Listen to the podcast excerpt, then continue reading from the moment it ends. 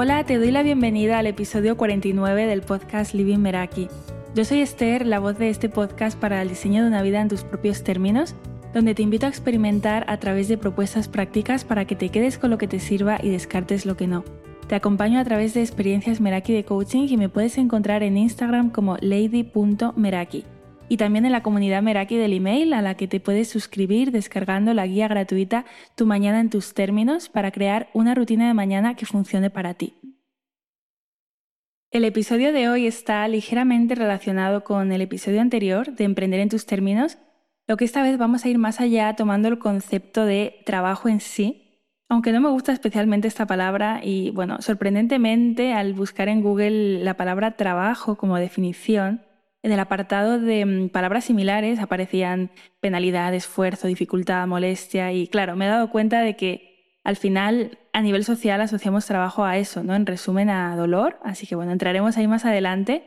Y este episodio es tanto para personas que emprenden porque puede que se sientan identificadas en algunas cosas si lo han vivido previo al emprendimiento o bien si están compaginando emprendimiento y trabajo para una empresa y especialmente para aquellas personas que trabajan para una empresa y no terminan de sentirse satisfechas.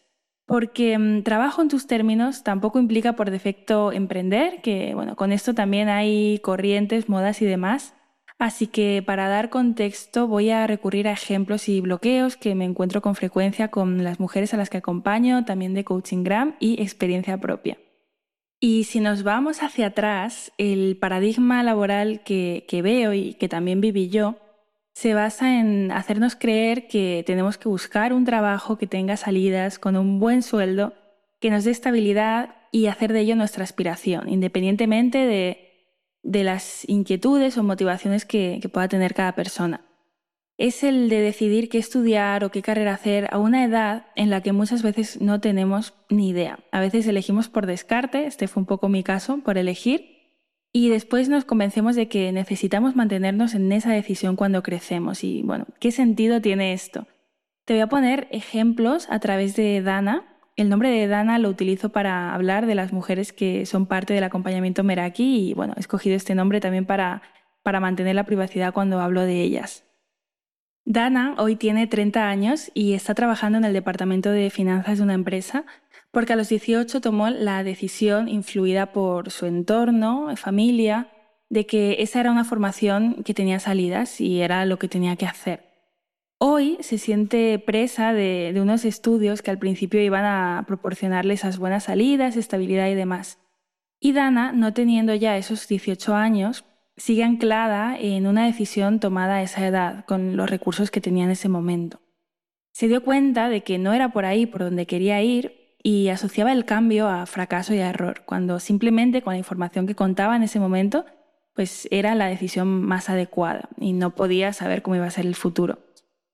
Y tiramos de hilos hacia atrás y nos damos cuenta de que lo que llevó a Dana a donde está es cursar la carrera de administración de empresas, nada más terminar la carrera empezó a echar currículums por todos lados con todo lo relacionado con, esa temática. También hacer ocho entrevistas en, el periodo de, tres meses en, cada sitio en el que le fueron llamando.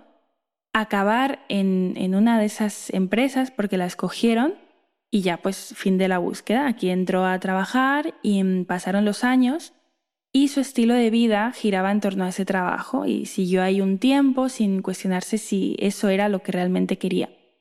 Y lo cierto es que no hubo una decisión intencional detrás y le ha estado condicionando su forma de vivir durante años. El filtro que ella tenía era encontrar trabajo de lo suyo, abrirse al mayor número de opciones posibles, independientemente de, de temas como el horario, la flexibilidad, condiciones económicas, y ajustarse a que le dijeran cuándo entra, cuándo sale, cuándo come y qué hace durante ocho horas, que con frecuencia eran más, de su día de lunes a viernes. Y cuando ella se dio el permiso de, de, parar y se dio cuenta de que ese trabajo no coincidía con las expectativas por las que un día empezó a estudiar, ella me decía, llevo años en un trabajo que no me acaba, en el que Sé que podría hacer más, pero mm, estoy cómoda, pienso que es imposible dedicarme a otra cosa porque esto es lo que llevo haciendo desde, desde los inicios. Y a pesar de seguir con formaciones, con idiomas, me siento impotente a la hora de hacer un cambio hacia algo que me guste realmente. Y si lo fuera, no sé qué es, porque no he visto otras opciones para mí, ni me veo en ellas y, empiezo a entrar en bucle. Aquí entra el factor de la comodidad. Por lo general, tendemos a, poner responsabilidad a lo de fuera, en, las circunstancias, antes que, que asumir la propia responsabilidad sobre las situaciones. Ahí a veces tomamos ese papel de, de, víctima de una realidad que hemos creado y nos aferramos tanto a esa idea que nos la terminamos creyendo, con la certeza de que no tenemos capacidad para modificarla y entonces aunque en el fondo quieras, pues no te mueves hacia el cambio, se produce como parálisis. Ella en el fondo sabía en su interior cuál era el tipo de trabajo que quería, pero lo ignoraba por miedo miraba hacia otro lado porque pensaba que era poco realista, que le pudiera ir bien, que no la iban a aceptar, que no sería suficiente. Y cuando piensas que no serás capaz de empezar de cero o de asumir responsabilidades diferentes en otro tipo de trabajo, que es preferible anteponer la comodidad a un nuevo desafío o te das cuenta de que tu camino es otro muy distinto a lo que has estado haciendo hasta hoy, o también haces cálculos ¿no? del tiempo que, tardarás en poder dedicarte a algo muy diferente, la incertidumbre se instala y aparecen las resistencias. Dana, ¿qué hizo? Decidir desde, desde, los conocimientos, desde las herramientas de su kit de vida, de las circunstancias que estaban presentes en ese momento y en función de sus motivaciones. Y con miedo a que se pudiera estar equivocando, lidiando con esa incertidumbre de que quisiera cambiar de opinión más adelante y quisiera otra cosa y si quieres cambiar de rumbo en un futuro, pues está bien, ¿no? La creencia de que mm, solo hay una manera de, trabajar, un propósito y una forma de vida única y fija que hay que elegir y llevar hasta el final nos ha dificultado mucho esto. Y al final la dirección que eliges te va acercando a un lugar en el que vas a vibrar más que donde sabes que vives apagada. Y algo que no puede pasarse por alto aquí son todas las creencias que arrastramos con nosotras y la influencia del entorno. Creencias como ya no tengo edad para estudiar otra cosa, solo sirvo para esto, veo el camino muy complicado, no puedo salir de la carrera de la rata, crear un proyecto propio es muy difícil, si emprendo voy a perder estabilidad económica, solo puedo ganar dinero con un salario fijo, cambiar de trabajo varias veces es un fracaso. Y también esas frases que se nos han repetido una y otra vez como más vale lo malo conocido, al menos tienes un trabajo, estudia aquello que tenga salidas, trabaja de lo tuyo Trabaja en algo seguro y ya disfrutarás de tus fines de semana y tus días de vacaciones. Queramos o no, el entorno nos influye. Y esto a menudo es inconsciente, no se trata de un consejo que nos esté dando alguien directamente, sino aceptar como válido lo que en apariencia intuyes que, que te puede dar la satisfacción a la realización que buscas, ¿no? los valores que para ti sean importantes en un trabajo. Incluso si sientes admiración por alguien de tu entorno, un familiar, es posible que mm, trates de seguir su camino. Si acorde a tu percepción ves que esa persona está feliz con su vida, con quién es, con lo que hace, inconscientemente puedes desear eso y, querer replicarlo. Lo que aquí no solemos tener en cuenta es que buscamos sentirnos de una cierta manera y el camino para llegar ahí no es el mismo para todos, por eso necesitamos conocernos. Autoconocimiento es básico. Y esto llevándolo a otro ejemplo, y aquí me voy a ir un poco del tema, pero, pero bueno, me ha venido esto, es como como ver en Instagram que una influencer de estilo de vida tiene una vida súper cool, que a la vista se ve perfecta y decir, ay, yo quiero eso. Pero luego empiezas a indagar y te das cuenta de que no, que, quieres sentirte como crees que esa persona se siente por, por lo que está proyectando. Pero en el fondo a ti no te gustaría estar cogiendo aviones cada semana, haciéndote fotos y retransmitiendo tu vida en redes. Y siguiendo con otro ejemplo de Dana, porque creo que aterrizar esto con ejemplos es más práctico, Dana me contaba hace poco que le habían ofrecido un muy buen puesto que le garantizaba seguridad, estabilidad, en un entorno alto en competitividad y bajo en creatividad, y sabía desempeñarlo bien porque, bueno, estaba relacionado con lo suyo. Esa noticia, en lugar de provocarle alivio, le producía tensión en el cuerpo, ¿no? Por un lado, se sentía culpable si lo rechazaba, pensaba en qué diría su entorno cercano por rechazar esa propuesta, se anticipaba ese rechazo y no quería desentonar. Así que se mentalizó y se preparó para decir que sí y no exponerse a las consecuencias. Ella sabía que ese sí era decirse no a sí misma, era condenarse a hacer algo que sabía que no le satisfacía a cambio de esa estabilidad. Una estabilidad que además no estaba muy alta en su, escala de valores. Aún así, tenía sus estrategias para convencerse a sí misma de que era la mejor opción. Y cuando supo que al final ese puesto ya no estaba disponible para ella porque iba a ser ocupado por otra persona por una serie de razones, sintió liberación. Su decisión era mental, pero en realidad lo había decidido inconscientemente basándose en los principios que la sociedad establece como el marco para tener un futuro mm, tranquilo y estable. Y cuando compramos ideas ajenas sin cuestionarlas es cuando vivimos en términos ajenos. Vivir en tus términos requiere cuestionarse para llegar a tu verdad y actuar acorde a esos descubrimientos. Y de ahí la importancia de sumergirse en nuevos entornos y más allá del trabajo en sí, de ver diferentes formas de vivir una vida, de salir de nuestra caja, de lo que nos han contado, de consumir el mismo tipo de contenido, de absorber únicamente lo que piensa el círculo cercano, porque ahí nos perdemos muchas cosas. Porque cuando empiezas a intuir que no estás en el lugar en el que quieres estar y decides moverte en una nueva dirección, uno de los primeros obstáculos que te encuentras es tu propio entorno cuestionando tus intenciones. Y desde la necesidad de encajar, de ser aceptados, las probabilidades de decidir quedarnos como estamos y no destacar por querer cambiar aumentan. Y es ahí cuando nos empezamos a perder y alejar de lo que es un sí, de un posible propósito, de un trabajo y de lo que sea que tenga sentido para nosotras. Ahí te pierdes en ese bucle, dejas de ser fiel a ti y te niegas la vida que quieres. Y para ampliar entorno no necesitas viajar y ver mundo necesariamente, sino rodearte de personas que piensan diferente, que se han reinventado, que están en un camino y una vida que les gusta, que han dado giros, que se han cuestionado. Y tener en cuenta que mm, lo que tú eliges hacer profesionalmente y con tu vida es un camino propio y personal. No es el de tu familia, ni el de tu pareja, ni el de tus amigos, porque a veces cuando buscamos esa validación de fuera, del entorno, nos perdemos en opiniones que vienen de fuera sobre la manera en que debemos vivir, sobre lo que debemos y no debemos hacer, en lugar de darnos cuenta de que se trata de nuestra propia vida. Y después, cuando tomas una decisión, habrá personas que poco a poco se apartarán. La selección natural aquí actúa y es posible que estés haciendo de espejo o que otras personas no se sientan cómodas con tu cambio. Y está bien que se queden las personas que, te acepten con, tus propios cambios y, y tus idas y venidas. Y en este punto es básico trabajar creencias, hacer un trabajo personal para tener la suficiente claridad como para decidir lo que estás tapando por miedos, ponerte en valor y buscar o crear un trabajo en tus términos, porque no hay crecimiento profesional sin ese crecimiento personal. Y también de darte el permiso de verlo, porque trabajar para una empresa, por ejemplo, no tiene que ser sinónimo de echar currículums y donde me cojan voy. Aquí ponerte en valor es trabajo de autoconocimiento y decidir qué tiene que tener ese trabajo para que sean tus términos, aunque sea algo temporal.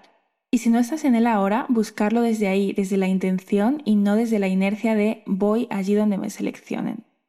Y el mensaje aquí es que te muevas hacia la dirección de lo que quieres hoy, y quiero mencionar algo que dijo María José Tenedor en el episodio anterior y que me parece muy interesante y clave, que es decidir cómo quieres vivir, cómo quieres que sea tu estilo de vida primero y desde ahí buscar o crear un trabajo que te encaje y sostenga esa vida y no al revés.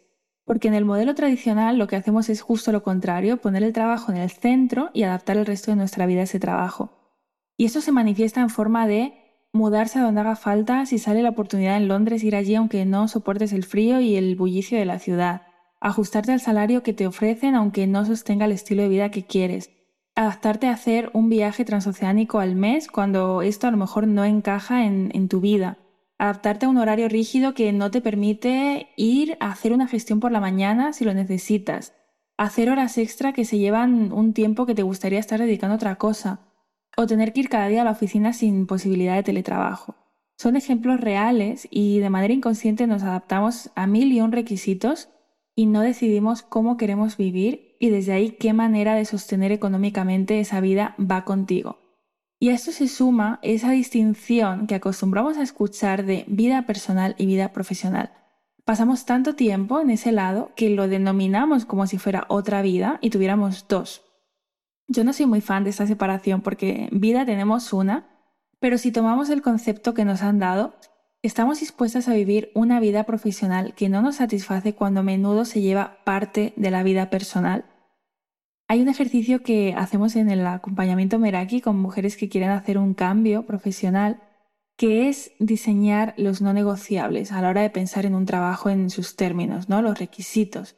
Con preguntas como cuánto quiero ganar, dónde quiero vivir, qué es importante para mí en, tema de horarios, eh, qué importancia tiene para mí el teletrabajo, en qué medida puedo aportar versus seguir em, directrices, voy a trabajar sola con otras personas en equipo. ¿Y esto en qué ayuda? Porque sí, sé que puedes estar pensando, bueno, Esther, si ya es difícil el panorama como para ponerme exquisita con esto.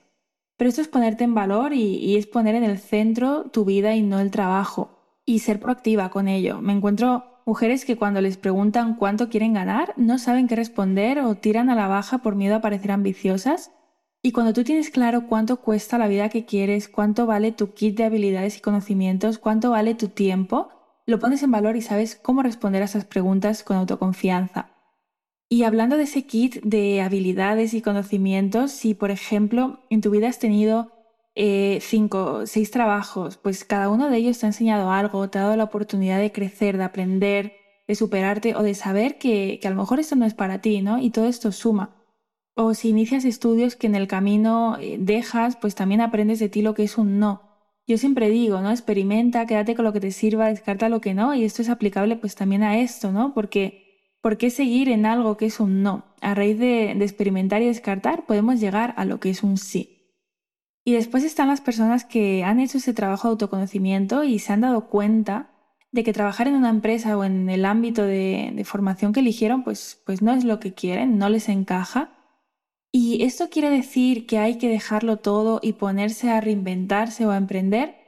Claro que no. Bueno, al menos yo no soy fan de esto, ¿no? Sé que hay responsabilidades, que hay facturas que pagar y eso no implica que nos quedemos en la casilla de salida o, que vayamos al todo o nada.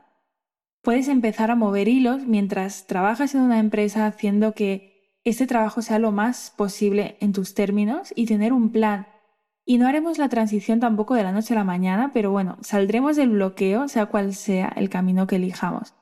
Y el camino va a ser más ameno dentro de todo lo que implica, porque hay un precio que no siempre estamos dispuestos a pagar, en forma de renuncias, de sostener incertidumbre y demás.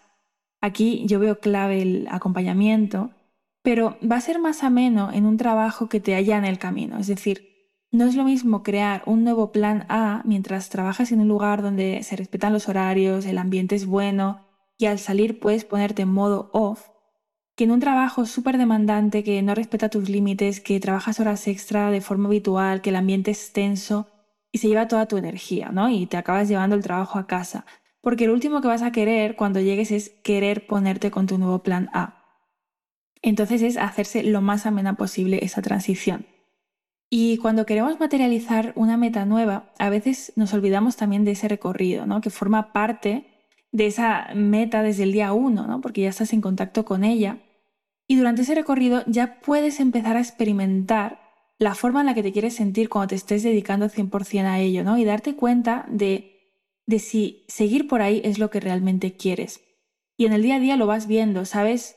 cómo, cómo te quieres sentir, sigues lo que estás, lo que está mm, alineado con eso, vas descartando lo que no. Y yo no pienso que haya un único camino en la vida, ¿no? Vamos evolucionando y, solo el camino evoluciona con nosotros cuando estamos abiertos a experimentar sin necesitar saber de antemano qué es lo que va a pasar. Y en todo esto no puedo no destacar la importancia del acompañamiento porque mm, estás haciendo lo que puedes con lo que tienes donde estás y los obstáculos aparecen, no es una línea recta y habrá que lidiar con emociones, bloqueos, entorno y demás. Y pensando en la propuesta práctica de hoy, a lo largo del episodio ya ha salido un ejercicio de definir no negociables, de cómo es un trabajo en tus términos, de decidir cómo quieres que sea tu vida y, que ese sea tu punto de partida para elegir de forma intencional. Me viene una pregunta y es, ¿En qué momentos has visto tu futuro profesional desde lo que a ti te gustaría, apartando lo que otras personas esperan de ti? ¿Y qué decisiones tomarías desde ese lugar? Y aquí tal vez encuentres una nueva perspectiva. Y si hoy estás en ese momento, porque a cada persona este episodio le tocarán diferentes partes de su historia, yo te invito a dejarte acompañar.